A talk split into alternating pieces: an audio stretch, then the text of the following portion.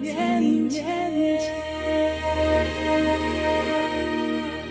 爱是一个长久的诺言，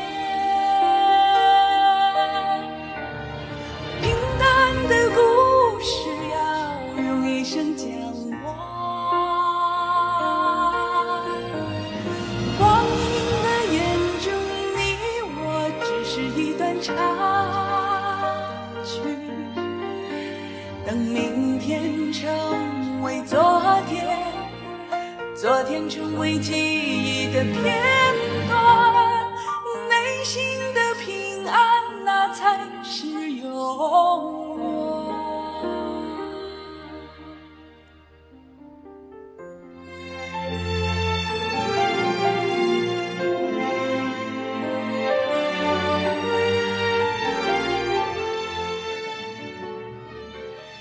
呃，今天是不是听起来有点感觉不太一样？是不是感觉的更顺滑、更自然一点？其实为啥呢？因为我不知道大家有没有听出来这个效果啊，但是我是做了一些这个改进的，因为我看了那个呃声音录制的一些东西嘛，其实很简单啊，我我买了两个设备，一个是这个调音台，一个是麦克风。嗯，这两个东西，麦麦克风，或者说话筒嘛，就是输入嘛，它可以，呃，肯定是效果更好，因为它能排除掉更多的噪音。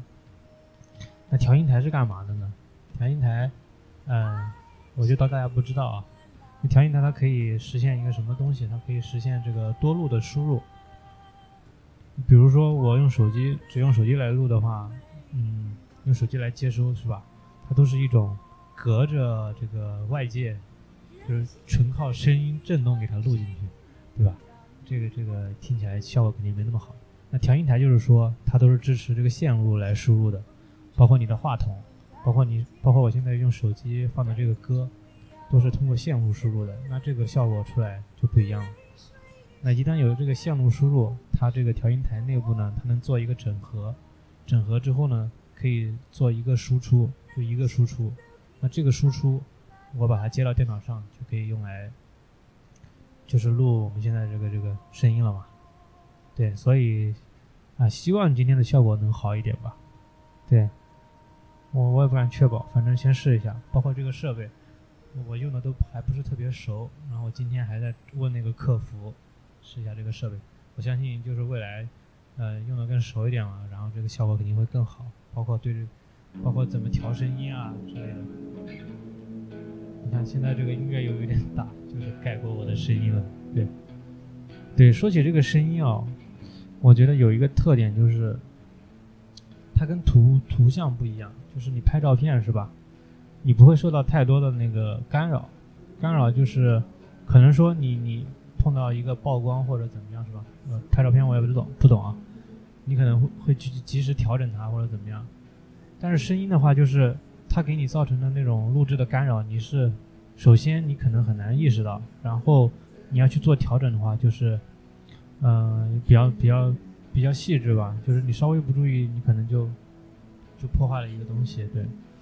包括嗯你声音你在录制的时候，你可能你的房间房间不好，可能录出来效果也不好，因为声音我们说它说出去之后，它到处在反射。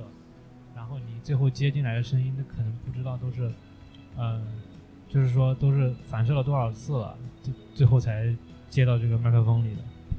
对，就是声音它是一个比较细致的东西，我也是真正开始做这个事儿才意识到，它相对于图像来说，它这个特点在哪里。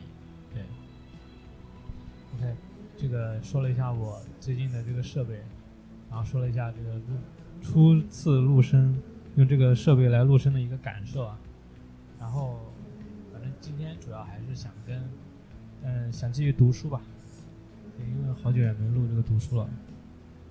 嗯，读书前读书前说一个好玩的事，就是我最近在沉迷这个呃一个古早的电视剧，叫《我爱我家》，我不知道大家应该可能耳闻过，可能没有听过，可能不是没有听过，可能没有看过。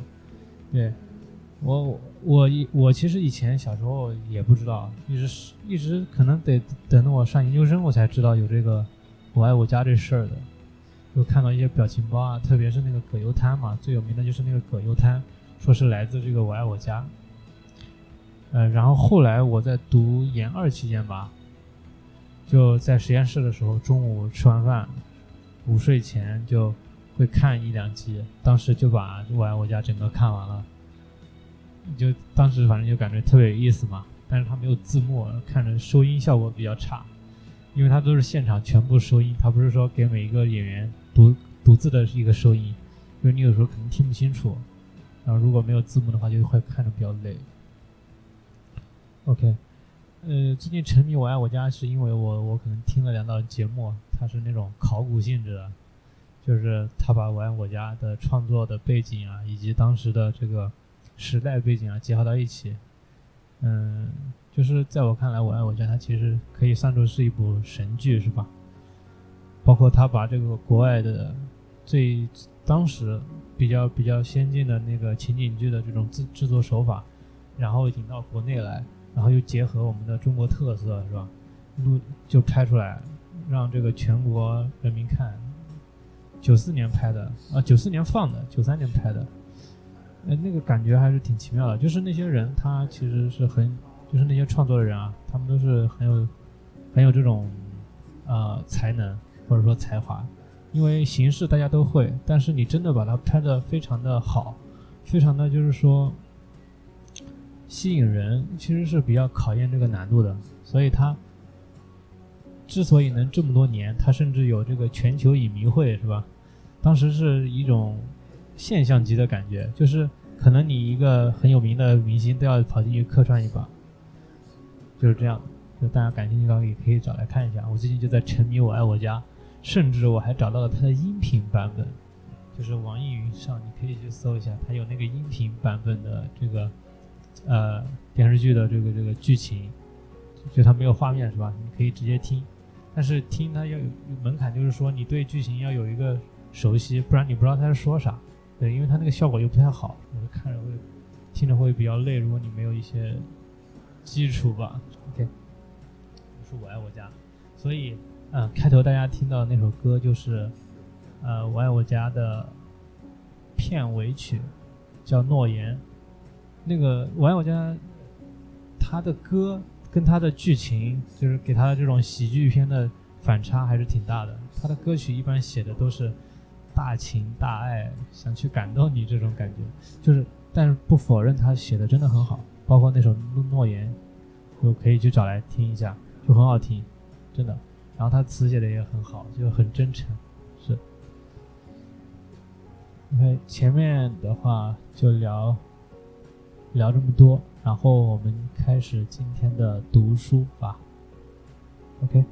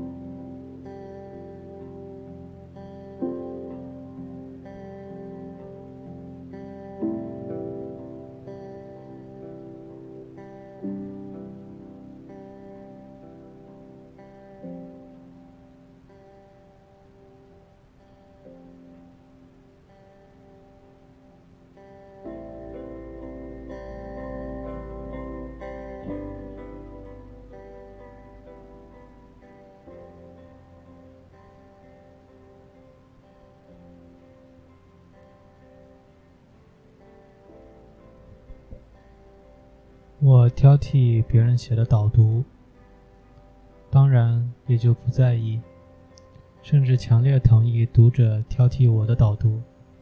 回头查查看，我的说法是不是真正可以从书中内容获得支持佐证？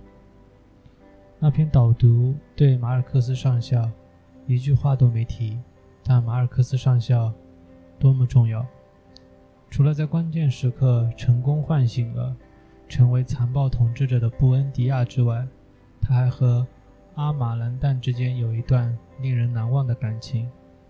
那篇导读提到了阿马兰旦之间的之前的一段感情，他和丽贝卡同时爱上了一个男人，从意大利来的男人，把钢琴从大老远。送到他们家并拼好修好的克雷斯皮，丽贝卡原来要嫁给克雷斯皮，阿马兰旦的反应非常激烈，他直接对丽贝卡说：“你别做梦了，就算把我赶到天边，我也能想办法让你结不成婚，哪怕要杀了你也在所不辞。”而且，他还不只是说说而已，曾经。几次试图付诸实现，没有杀死丽贝卡，却害死了别人。最初的阅读印象中，我们认得的阿玛兰旦是个热情如火、热情的可怕的人。他不是导读里说的冰霜美人。阿玛兰旦和丽贝卡抢夺男友这件事儿，后来发生了非常戏剧性的转折。有一天，丽贝卡突然发现，她真正爱的其实是曾经。在海上流浪，失去音讯好长一段时间后意外回来的阿尔卡蒂奥，于是他就不顾一切扑到阿尔卡蒂奥身上，完全不理会克雷斯皮，没有一点点眷顾、怀念，就连父母的强烈反对都阻止不了他对阿尔卡蒂亚的爱。相比之下，他原本对克雷斯皮的感情。简直是儿戏。丽贝卡不要克雷斯皮了，那么只要克雷斯皮愿意，阿玛兰旦就可以顺利和他在一起了。很好，克雷斯皮也爱阿玛兰旦，他们两人陷入热烈的爱情状态里。虽然中间牵涉深刻的压抑，但那爱情状态无疑是毫无疑问的。两人相爱。下一步会是什么？应该是结合吧。但阿玛兰旦却对克雷斯皮明确表示：“我不要嫁你。”他的拒绝极为坚决，而且还不肯给任何理由。不管克雷斯皮如何苦苦哀求，他就是不答应，就是不解释。克雷斯皮受到双重痛苦：被拒绝的痛苦，困惑不得解的痛苦。为什么无论我怎么求，你就是不接受呢？如果你不爱我，还可以理解，但明明我爱你，我也知道你是爱我的，为什么拒绝我？在这样的痛苦中，克雷斯皮自杀了。他是马孔多开拓以来第二个死去的人，被葬在你第一个死掉的犹太人旁边。他们两个都是外来的人。从某个角度看。这段情节帮我们彰显了魔幻写实的另一层意义。好的魔幻写实小说可以写出从表面和理性角度上怎么看都不合理却无从解释的事，却就是让我们深受震撼，难以忘怀，难以摆脱这件事儿在我们心中的反复回绕。阿玛兰旦不嫁给克雷斯皮的决定彻底违背理性。完全没有道理，试试看，转述给没有读过小说的人听吧。有一部小说写两个人恋爱，所有人都支持他们，没有人阻挠他们，两个人爱得死去活来。可是有一天，女生突然告诉男生：“我不会嫁你，我就是不要。”后来男生就自杀了。看看听到的人会有什么反应？他八成会说：“这什么莫名其妙的小说？看他干嘛？”但一字一句。一行一段从书中读到这个故事的人，却在这不合理中感受到一股冲击，逼着你不得不想：阿玛兰旦到底为什么这么做？在感情发展的过程中，究竟是什么领悟或执迷，让他做出决定的？马尔克斯不让做读者认为这件事儿不合理，就轻易放过，所以他又写了一段阿玛兰旦的爱情，而且几乎就是他和克雷斯皮故事的翻版，只是男主角换成了马尔克斯上校。马尔克斯上校在阿玛兰丹身边，耐心地陪他编织，两人彼此都感受到了爱情的存在。马尔克斯上校几度对阿玛兰丹表达爱意。阿玛兰丹的回答是：“我们都过了那个年纪，不要说了。”他又拒绝了两次经验，他都不是不爱那个男人，他拒绝了自己爱的人。你们或许会有比较写实而不那么魔幻的解释。算算，阿玛兰丹真的年纪不小了，说不定都过了更年期，因此就算了。人生的爱情年代结束了，是因为他老了。所以他拒绝了马尔克斯上校，但不对，小说不是这样写的。别忘了，就在他拒绝马尔克斯上校时，他跟他的侄儿何塞之间有暧昧复杂的肉体关系。还有后来，他甚至勾引了他的曾侄孙呢。他绝对不是因为年纪大了冷淡了，没有肉体的欲望，所以拒绝马尔克斯上校的。用这种方式理解是不够精准的。若要稍微细腻一点，我们至少可以从阿玛兰丹两次不合理的决定中，感受到一种人生特殊的恐惧，一种不同的人会有的特殊恐惧。为什么我们会受到震撼？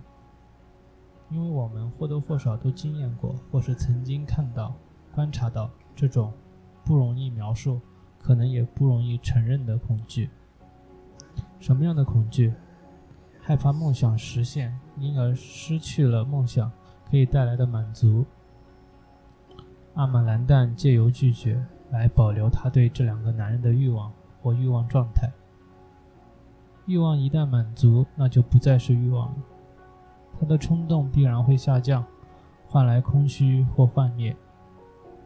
对阿玛兰旦来说，保有欲望这件事儿，远比欲望被满足更重要。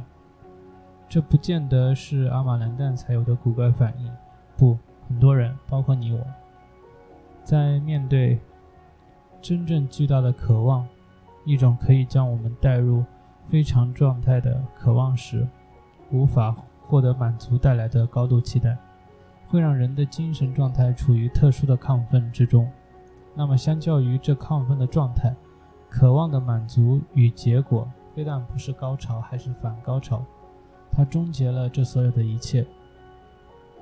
魔幻写实铺陈看似不合理的情节，却能够不让我们产生这在胡说些什么的厌恶感，反而震撼了我们，触动撩拨了一些我们内在最幽微的情绪。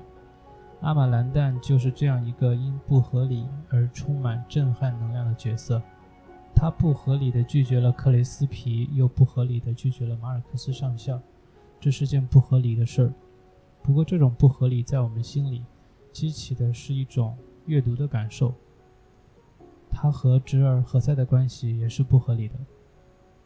更不合理的是，他竟然还勾引了奥雷尼亚洛的第二个儿子何塞阿尔卡迪奥。在熟悉这部作品和他们家族谱系的读者。都得停下来屈指算算，才能算得清楚。何塞阿尔卡迪奥比他小了三倍，是他曾孙子辈的。这在写什么？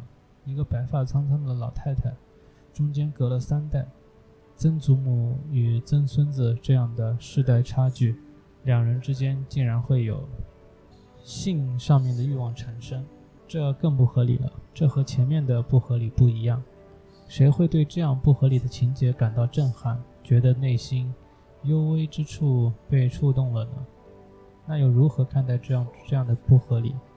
该是马尔克斯胡扯，小说家失手了？倒也不尽然，至少我不会这样断言，不会如此小看加西亚马尔克斯。我是从小说设计的角度来看待这段情节的。让我们拿阿玛兰黛和他妈妈伊瓜兰放在一起，一起看下。这两个是真正贯穿整部小说的角色，小说进行到最后，他们家繁衍到第六代，伊瓜兰超过百岁，然后他开始缩小，愈缩愈小，愈缩愈小，到后来被他的孙媳妇儿放在口袋里，每天带着走来走去。他不死，他不会死，这当然又很魔幻，很不合理。马尔克斯为什么要让伊瓜兰超过了百岁还活着不死？探究这个问题，就能够找到理解为什么阿马兰旦还会和曾孙辈的小男孩有性欲关系的线索。基于小说结构上的理由，加西亚·马尔克斯设计了两位永恒的女性，她们是整部小说百年过程最重要的见证者，各自见证了不一样的现象。伊瓜兰从家族的角度见证了百年来一代又一代的男人反复循环去做在他眼里最愚蠢的事：出去打仗，杀别人或被别人杀，然后回到家里。所有的男男人最后一定要回到家里，包括那个不是他生的长子阿尔卡迪奥。阿尔卡迪奥死在外面，但他的血坚持穿过大街小巷回到家里来。生与死都发生在家里。为什么？因为要让伊瓜兰见证，伊瓜兰是一个永恒的女族长的角色。她以家族传承的立立场，看着一代又一代的男人。除伊瓜兰之外，还有另一个女性阿玛兰旦，也在见证这个家族，见证一代又一代男人的行为及其意义。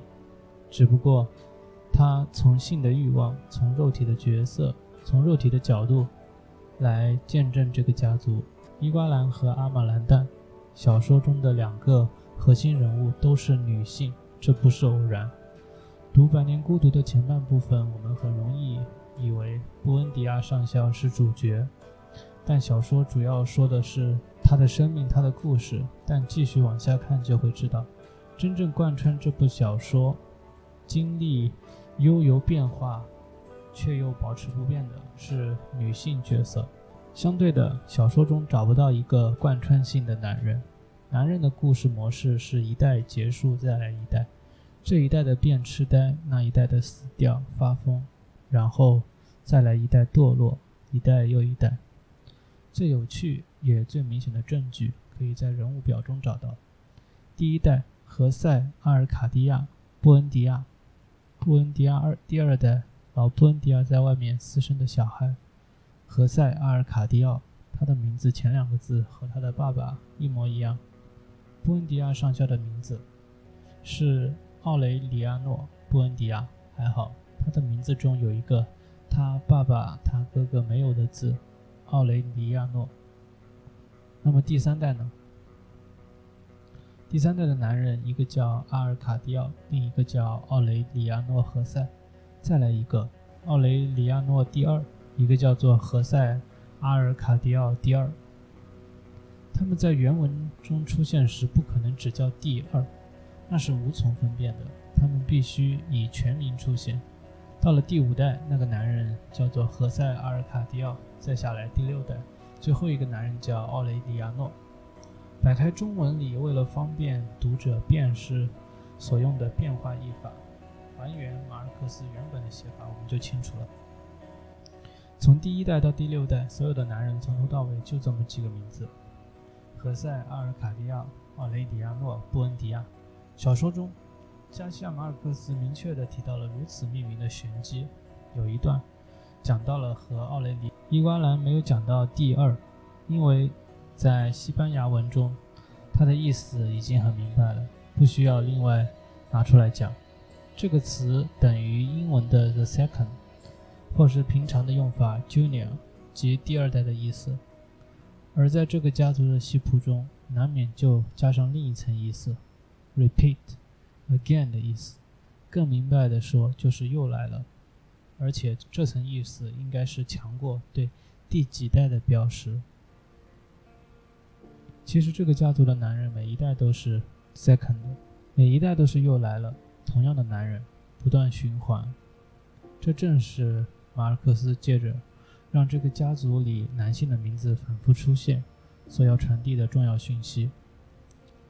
形成强烈对比的是小说中女人的名字，回到人物表，这回单看女性角色，最老的第一辈是乌尔苏拉·伊瓜兰，第二代叫丽贝卡·雷梅戴斯·阿马兰旦，第三代桑塔·索菲亚·德拉·彼得，第四代费尔南达·德尔卡皮奥，美人雷梅戴斯，第五代美美阿玛兰黛。女人完全相反，每个人都有自己的名字，很少和别人重复。女性角色中只有一个名字是明显重复的，那是第五代的阿玛兰黛乌尔苏拉。她的名字结合了第一代乌尔苏拉和第二代的阿玛兰黛，这正好就是我们前面提到贯穿见证百年家族历史的两个女人。她是一个终结者，百年孤独与家族历史终结在他身上。所以会有这样，这些名字全都不是偶然的，都是有道理的。女人各有各的名字，男人却一直不断套袭出现过的名字，也就套袭同样的个性与命运。